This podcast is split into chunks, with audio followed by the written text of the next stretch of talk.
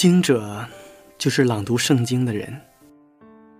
在我看来，可以分为两部分理解：朗读圣经是读懂上帝的旨意以及传播文字，而人则是展现生命，成为上帝的见证，将值得关注的文字和值得尊重的生命完美结合。这就是我们的读经者。亲爱的朋友，你有多久没有朗读圣经了？很久了吧？因为很多人都觉得朗读圣经那是讲道人的事情，或者说，它只属于一小部分人。朗读圣经属于每一个基督徒，更属于每一个人。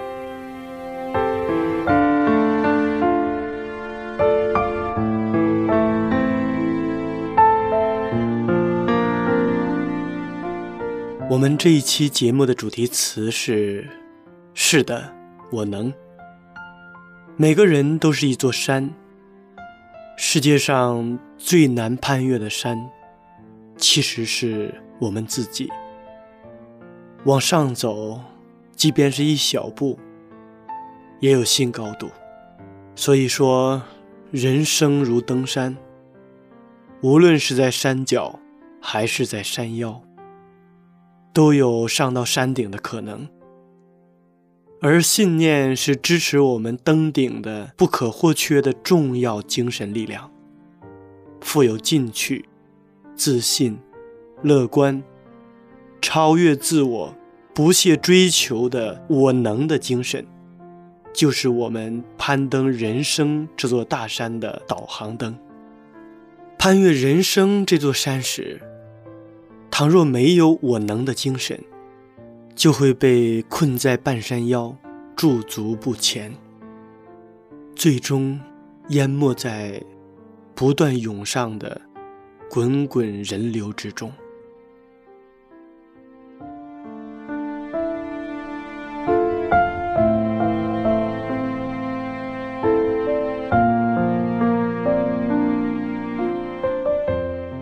亲爱的听众朋友们，大家好，我是读经者节目的主持人明哲。今天我们要朗读的圣经是《士师记》第一章第一节到第二十六节，请大家准备好圣经。在朗读圣经之前，先让我们一同欣赏一首好听的诗歌。我愿意。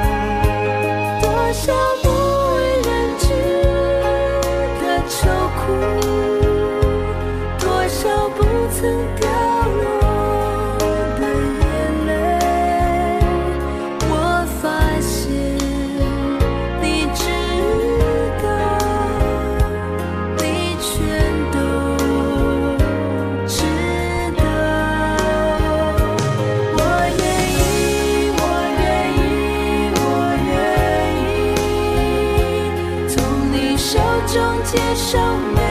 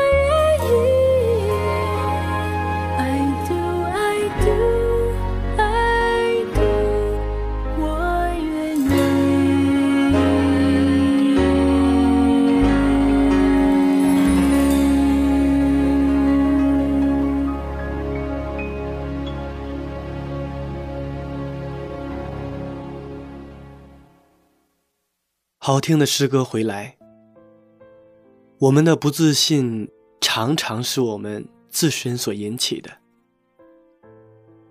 由于太在乎他人的看法，反而对我们自己的关注更加的看重，生怕自己的一点点行为不当会给别人带去影响。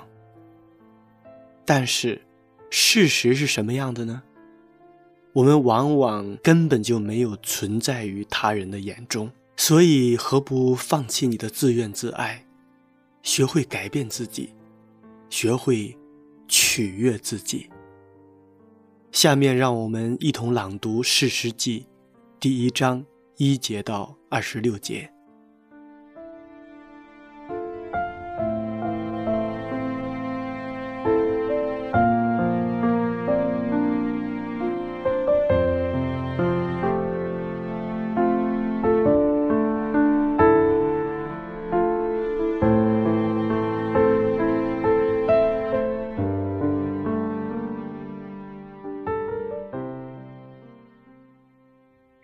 士师记第一章。约书亚死后，以色列人求问耶和华说：“我们中间谁当首先上去攻击迦南人，与他们征战？”耶和华说：“犹大当先上去，我已将那地交在他手中。”犹大对他哥哥西面说：“请你同我到研究所得之地去，好与迦南人征战。以后我也同你到你研究所得之地去。”于是西面与他同去，犹大就上去。耶和华将迦南人和比利洗人。交在他们手中。他们在比色击杀了一万人，又在那里遇见亚多尼比色，与他征战，杀败迦南人和比利洗人。亚多尼比色逃跑，他们追赶，拿住他，砍断他手脚的大拇指。亚多尼比色说：“从前有七十个王，手脚的大拇指都被我砍断，在我桌子底下拾取零碎食物。现在上帝按着我所行的报应我了。”于是他们将亚多尼比色带到耶路撒冷，他就死在那里。犹大人。攻打耶路撒冷，将城攻取，用刀杀了城内的人，并且放火烧城。后来犹大人下去，与住山地、南地和高原的迦南人征战。犹大人去攻击住希伯伦的迦南人，杀了士筛、亚希曼、达买。希伯伦从前名叫基列亚巴。他们从那里去攻击底壁的居民。底壁从前名叫基列西弗。加勒说：“谁能攻打基列西弗，将城夺取，我就把我女儿亚撒给他为妻。”加勒兄弟基纳斯的儿子。俄陀涅夺取了那城，加勒就把女儿亚撒给他为妻。亚撒过门的时候，劝丈夫向他父亲求一块田。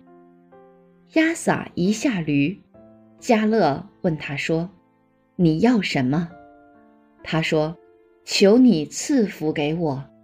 你既将我安置在南地，求你。”也给我水泉，加勒就把上权下权赐给他。摩西的内兄是基尼人，他的子孙与犹大人一同离了棕树城，往亚德拉以南的犹大旷野去，就住在民中。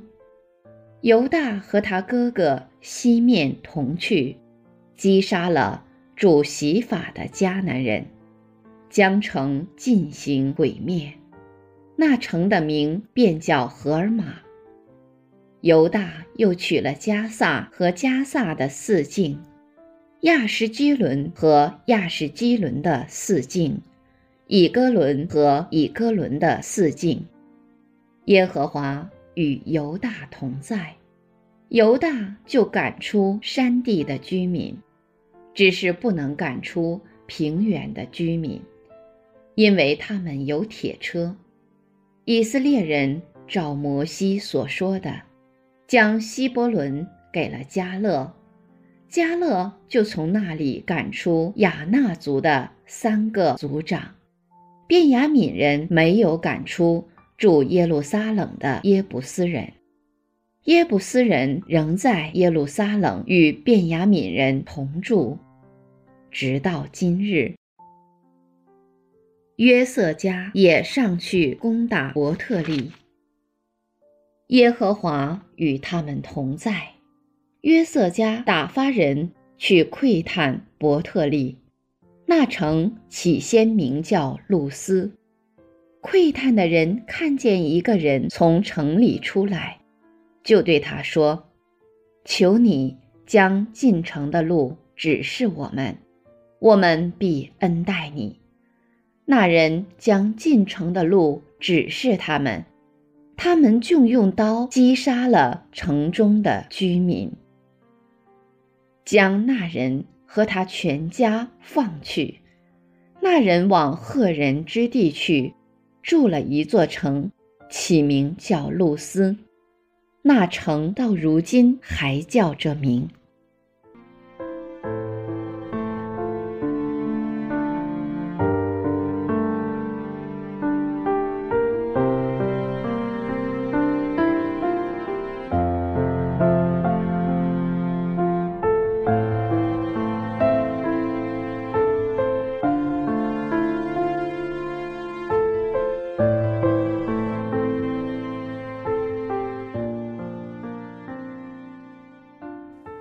在《世世记》第一章当中，这里讲到了上帝的百姓，他们刚刚进入到迦南征战的故事。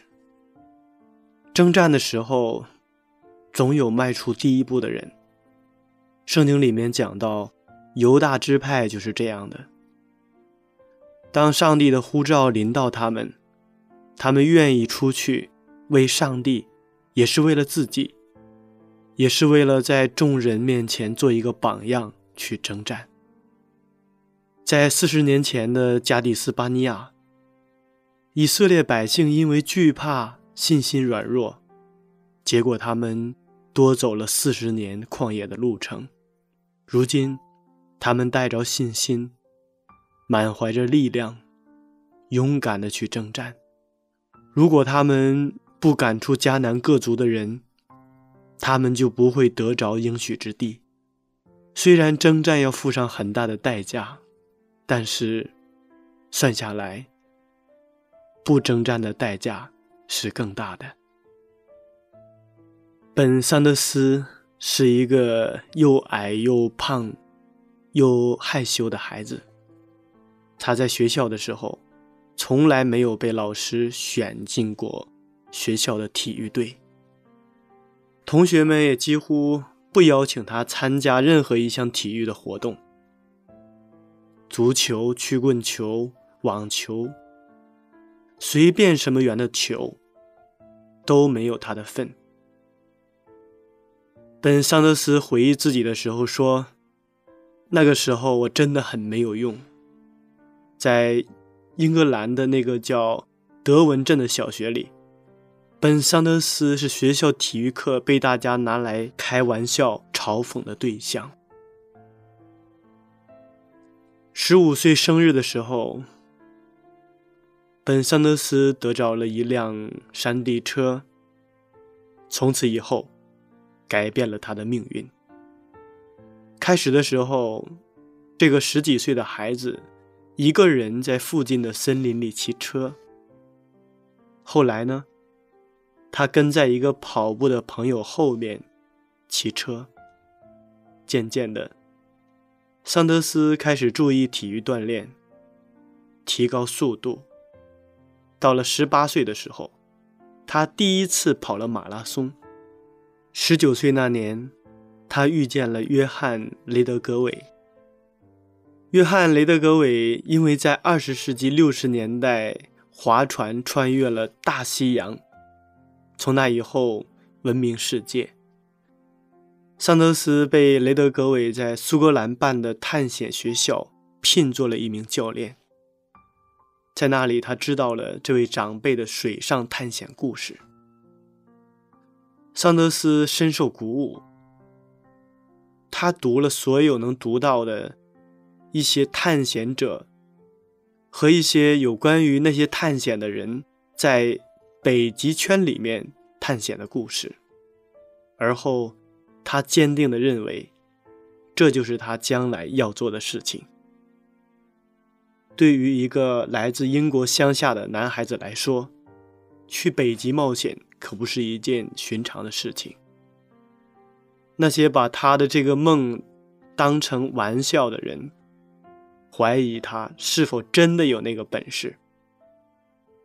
在桑德斯的记忆当中，他说道：“雷德格韦是从来都不会说我不行的那个人。”所以，雷德格韦的榜样力量影响了桑德斯。在二零零一年，桑德斯通过自己的努力成为一名出色的滑雪者。然后呢，桑德斯开始踏上了他漫长的南极探险的征途。这次探险付出了难以想象的艰辛，一路上。他经受了冻伤的痛苦，与北极熊为伍，身体多次达到了极限，在风雪中拉着运载物资的雪橇，在崎岖不平的冰路上艰难的行走。桑德斯从此成为到极地滑雪最年轻的人。他小时候的同学，一定不会相信这一惊人的壮举是由曾经那个又矮又胖又害羞的男孩子完成的。二零零五年十月，二十七岁的桑德斯从大西洋海岸往南滑行到南极洲，然后返回。这一千八百里的路程，还没有人用滑雪的方式。完成过。其实，在我们的人生中，我们也经常的会说很多事情我们不能够做成，因为我们自己早已经在我们前面的道路上为自己设定了限制。又有多少人遇见问题的时候，遇见困难的时候，会说没问题，是的，我能，我一定行的。有多少人会用这样的给自己打气的方式来鼓励自己呢？但是通过很多成功人士的经验，我们发现，在这个世界上，如果我们对自己多一些肯定，如果在我们遇到问题的时候，我们自己心里面已经有了一个答案，说是的，我能。当这个答案在我们里面的时候，我们遇见各样的事情，相信我们足能够翻越过去，哪怕那个问题很大。所以，我们说，我们应该学习像桑德斯一样，在他的人生经验中，成为一个不断进取、不断的挑战自己的极限的这样一个人。所以，亲爱的朋友们。相信自己吧，你也能。身处今天这个社会，因为无数人缺少信心，使他们的生命慢慢变得颓废。但无论是对上帝的信心，还是对自己的肯定，都需要不断的尝试和体验。相信在不断的尝试和体验中，我们对上帝的信心，我们对自己的肯定，慢慢的。就会使我们有足够信心的经验，来面对以后面临的所有困难。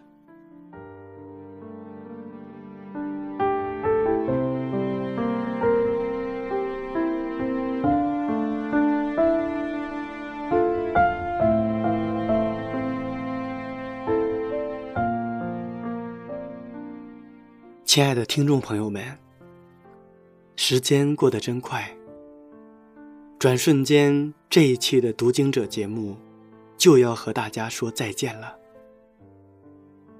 明哲非常期待下一次在读经者节目中与您再一次的相约。节目的最后，请大家欣赏一首好听的诗歌。